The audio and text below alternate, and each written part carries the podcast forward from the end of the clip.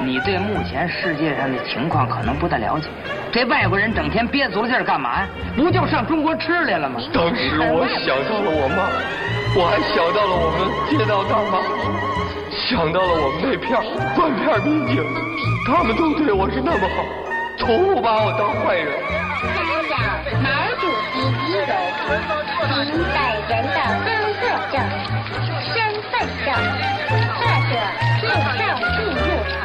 闲板电台，活着不能太正经。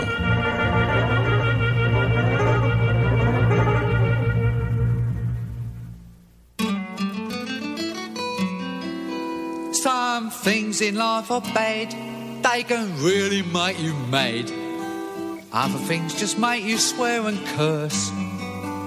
When you're chewing on life's gristle, don't grumble, give a whistle.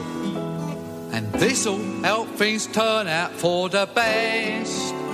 And always look on the bright side of life. 雾里看花选外援，爆料截胡闹翻天，球迷媒体打嘴仗，是骡子是马，咱得球场见。哎，各位朋友，大家好，这里是闲班电台，我是头破。呃，您现在听到的呢，是我们一档全新的节目，叫做《足球周刊》啊。周呢是湖州的周啊，咱们天津人讲话叫足球周刊啊。搞这个节目的初衷呢，就是用想用最轻松的方式跟大伙儿一块儿聊聊我们都很热爱的这个运动啊，足球啊。呃，我们这个节目呢，初步计划由我一个人来主持，然后每周三呢更新，跟小明和胖子一起做的这个荒人食堂进行轮流的更新。呃，这期节这个节目的时长，我打算能够控制在半小时到四十五分钟，最长不超过四十五分钟这么一个间隔。隔三差五的话，我还会邀请自己的一些球迷朋友一起过来聊聊足球啊，这样可能这个效果会更好一点。然后呢，闲班电台足球周刊每期呢都会有一个关键词儿，咱们第一期的关键词儿，刚才的定场诗，大伙儿应该已经听出来了啊，就是咱们中超的外援。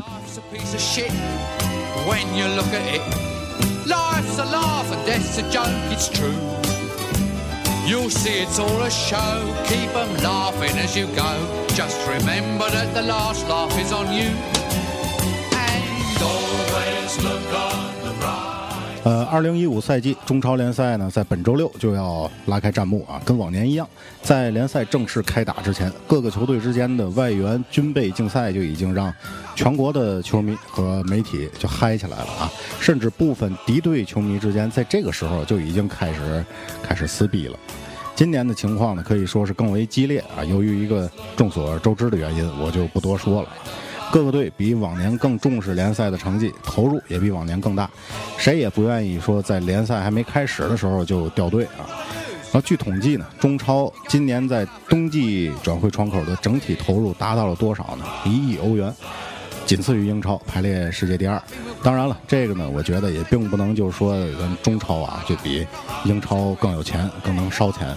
只不过呢，是因为欧洲的夏季转会窗口才是烧钱的旺季，因为在那个时候他们的联赛是刚刚开始啊，开始之前，然后冬季转季转会窗口对于他们来说其实是呃二次转会。呃，然后咱们看看啊，中超的这几个大俱乐部在这个冬天都是怎么买外援的啊？他们其实是对这一亿欧元贡献是最大的。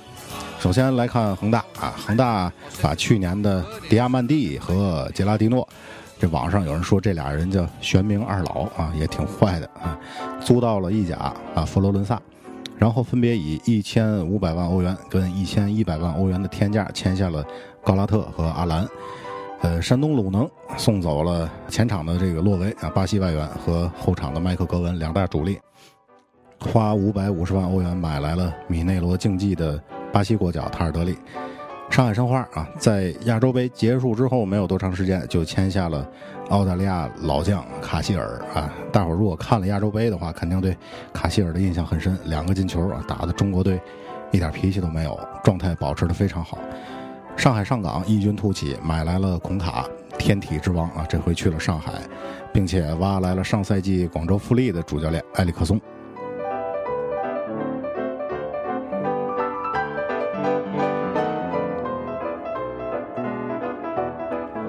呃，说完了刚才这三支球队呢，咱们可以重点的再说说江苏舜天。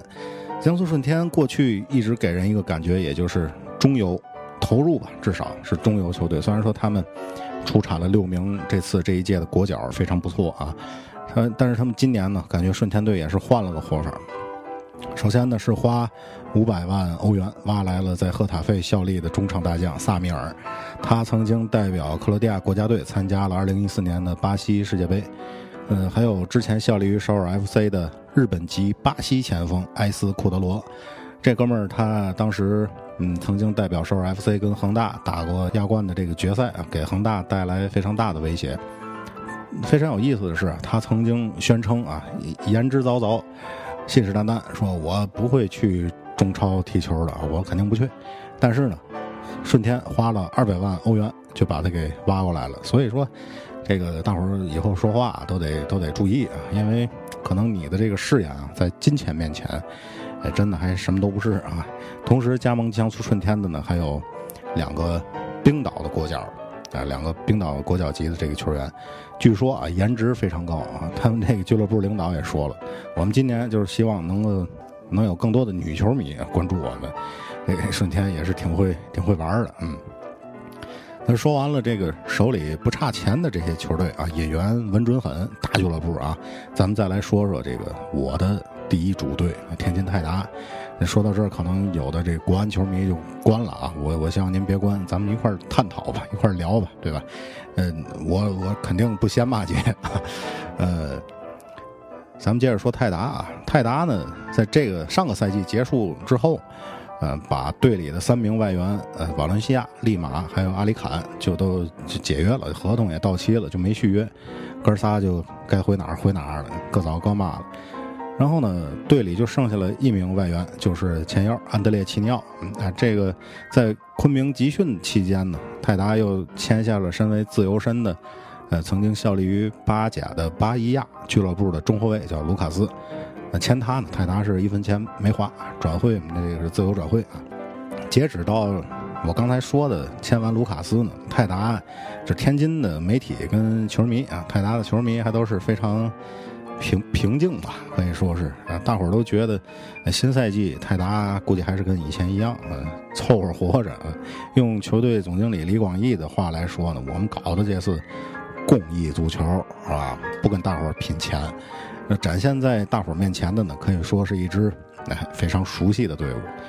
那么在一月下旬啊，泰达到西班牙的阿里坎特集训，队里当时只有两名外援啊。据当时的这个媒体报道呢，俱乐部的工作人员此时正在欧洲啊东欧挑选外援，不过呢一直也没个结果。就在大伙儿啊等着盼着啊的时候呢，这网络开始爆料了啊。爆料基本上就是微博跟贴吧，我也是经常在这俩地儿逛啊，天天刷看这泰达有有要签什么外援了。那爆料的人都是什么人呢？这个两种人，一种呢是足球记者，还有一种呢就是业内人士。当然还有一种比较讨厌的，就是贴吧里的这个小号，有的可能才一级啊，有的可能两级。他们爆料这个来源都是什么呢？都是我们一块儿的，是吧？我们邻居。我们邻居认识刘学宇等等，类似于这样的一些情况，所以他们也是在贴吧里经常被喷。当然，就是相对比较靠谱的几个爆料啊，就是在当时来讲，咱们可以回顾一下。首先呢，就是刚刚参加完亚洲杯的伊拉克国脚，叫做沙基尔，中后卫啊。第二个呢，就是效力过埃因霍恩还有圣彼得堡泽尼特的呃塞尔维亚国脚，叫做拉佐维奇，这哥们是一个前锋啊，据说也可以打边锋。另外呢，就是罗马尼亚国脚边锋啊，马里乌斯·亚历克斯。说实话啊，这几个爆料在当时，呃，咱们现在回顾来看啊，还是非常符合泰达往年的这个气质。为什么呢？因为这几个球员啊，都算不上是什么硬货啊，不是大牌，履历相对也都比较一般，不温不火。就是签来了呢，好用不好用，这到时候谁心里也没根啊。后边的这个事儿啊，就有点让大伙始料不及了。具体是怎么始料不及啊？咱先听首歌，来一首披头士的《Money》，That's what I want，钱是我最需要的啊！咱们一会儿回来接着聊泰达今年演员的事儿。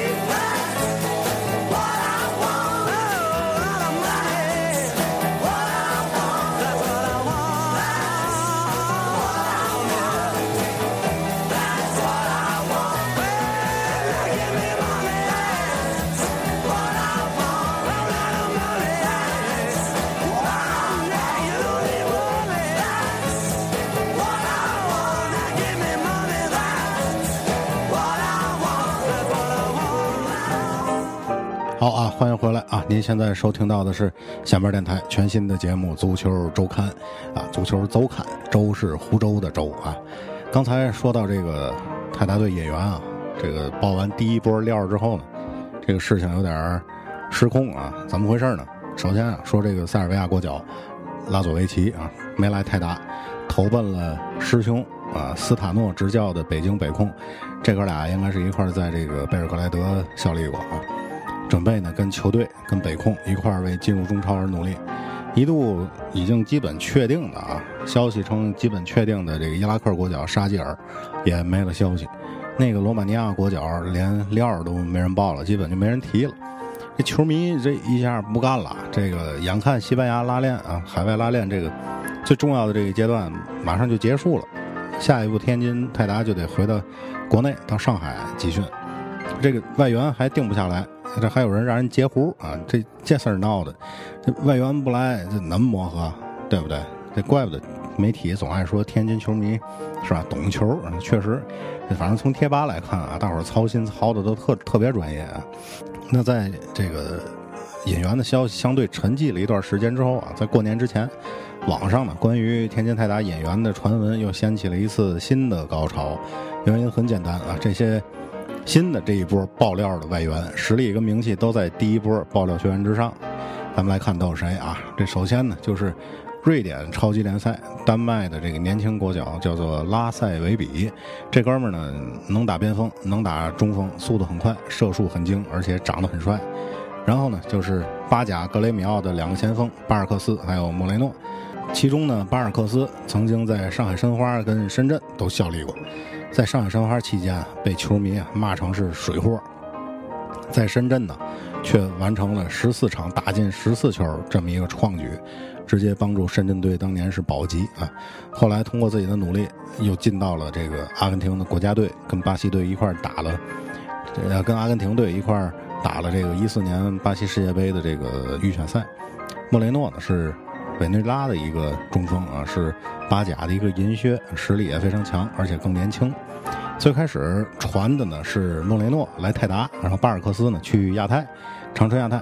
但最后的结果呢却是反过来了，泰达队花了二百五十六万欧元把巴尔克斯给买了。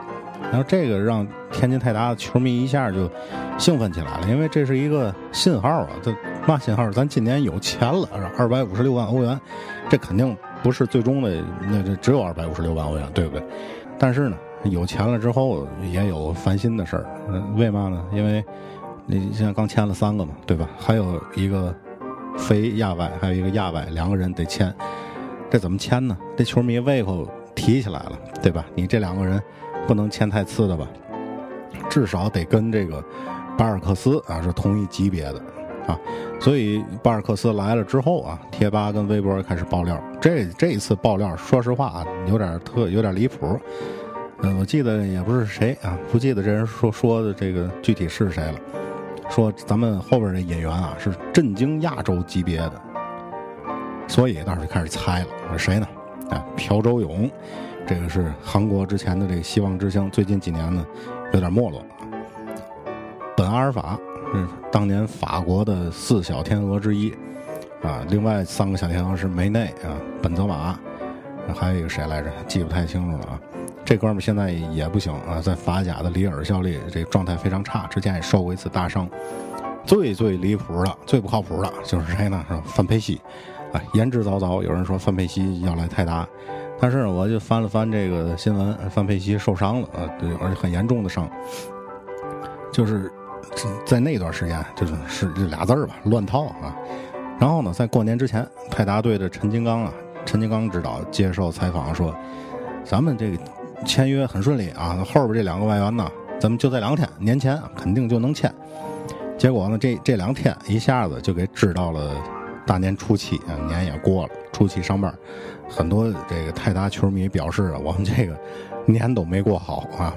幸亏呢，是在这个二月二十八号中超的，呃冬季转会窗口关闭之前，泰达队官宣了两个外援，一个是呢保加利亚超级联赛的金靴，叫做乔丹吉尔，是一个来自哥伦比亚的射手啊，硬又黑，非常壮；另外一个呢就是伊朗的国脚，参加了亚洲杯的这个中后卫，叫做普拉利甘吉，也是一个小帅哥啊，应该嗯职业生涯也是在向上走的这么一个这么一个情况。虽然说呢，最后这两个签的外援呢，根本也没有达到说震惊亚洲的这么一个效果啊，但是总体来说啊，泰达今年的这个引援已经是相当大手笔了啊。球迷作为球迷来讲，我们也挺放心，说实话，因为往年没这么过过。泰达今年的引援啊，我可以用一个自己编的一个小故事啊，跟大伙儿来形容一下，大伙儿可能会了解的更直观一点儿。什么样的小故事呢？大伙儿去想啊。天津啊，有一户非常普通的人家啊，可能是工人啊。过年呢，咱都得买套新衣服吧，对吧？手里也没多少钱，咱就上这个大胡同淘宝街啊溜溜得了，弄一身，就去大胡同溜了。结果呢没成想，大胡同刚买了一件棉袄，哎，电话响，说您现在有钱了啊，我给您打了二十万，这二十万呢，您只能过年买衣服啊，买衣服花。哎呦，这下坏了。赶紧吧，打车啊，奔大友谊。这大友谊呢，友谊商场啊，天津的高端商场。结果进大友谊一看，哎呦，最贵的衣服咱还是买不起，是吧？几十万的有，百十来万的也有。哎呀，咱就挑吧。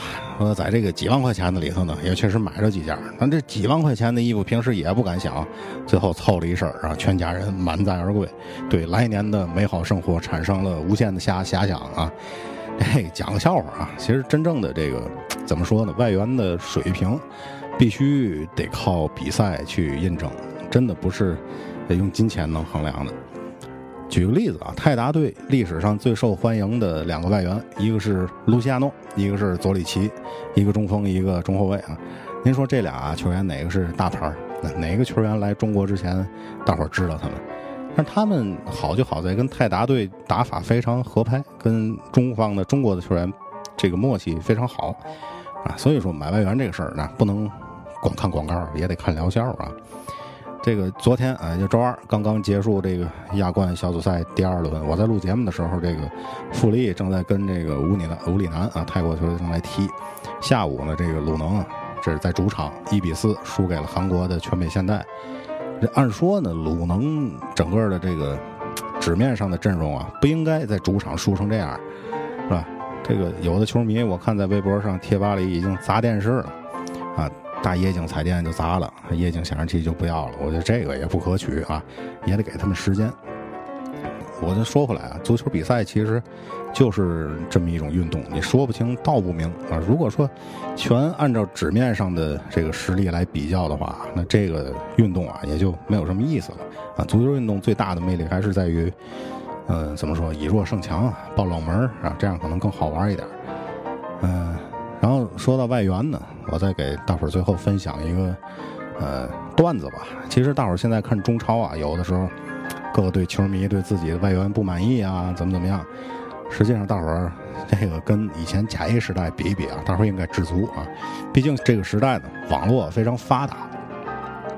说白了，俱乐部爆料一个外援或者官宣一个外援，您直接啊上网一查，是不是？或者说 FM 大法足球经理，您上去一搜，您可以得到非常详尽的这个球员的数据，而且 FM 的数据也非常怎么说呢？非常具有权威性啊。您可以知道球员大概其是怎么回事儿。那想当年，在甲 A 时期可没有这个待遇啊。甲 A 时期那真就是，嗯，俩眼一抹黑，有嘛是嘛啊。只要是外国人，那就欢迎啊，那就就是帮我们这个第三世界国家、落后足球国家提高足球水平来的啊。当时我记得有那么几个故事啊，给大伙儿讲讲。当时上海申花啊，九四年。应该是去俄罗斯吧，徐根宝想去俄罗斯挑选外援，结果问了几家这个职业俱乐部，发现我去这职业俱乐部外援这球球员真买不起，是吧？当时价格我现在不敢说啊，因为这变动太大。一看那算了吧，咱别买职业球员了，咱奔这个，哎，半职业的是吧？更低、更更低、更低级别的这个联赛，咱去下手看看。哎，结果买了两个这个。大学生球员据说是，但是来了非常好用。啊，这俄罗斯的大学生球员在当时中国联赛、甲 A 联赛生存的非常好，啊，这是一个成功的例子。然后再说一个失败的例子，九五年天津泰达也去俄罗斯了，选了两个人高马大的外援回来，是吧？一个叫呃斯纳瓦，还有一个叫伊利达尔，两个中后卫，大高个儿就大白，是吧？这 结果这哥俩呢，踢了几场球，大伙儿一看，这天津球迷懂球嘛，是吧？这是嘛呀？踢的还不及我了，结果用了没几个月吧，就就就给送回去了。哎，转过来引进了两个巴西的黑人外援，效果非常好。咱说的甲 A 时代的外援呢，还有一个正面的例子啊，特别正面的例子是谁呢？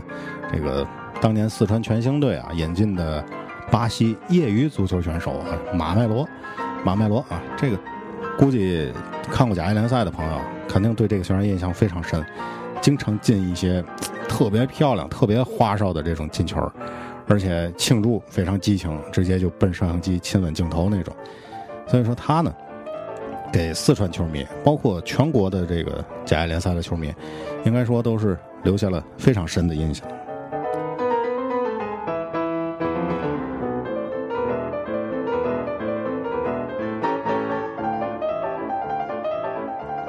那其实说这么多啊，其实就是想告诉大家，不管您的支持的球队买的外援是大牌也好啊，或者说是呃不见名不见经传的小小球员也好。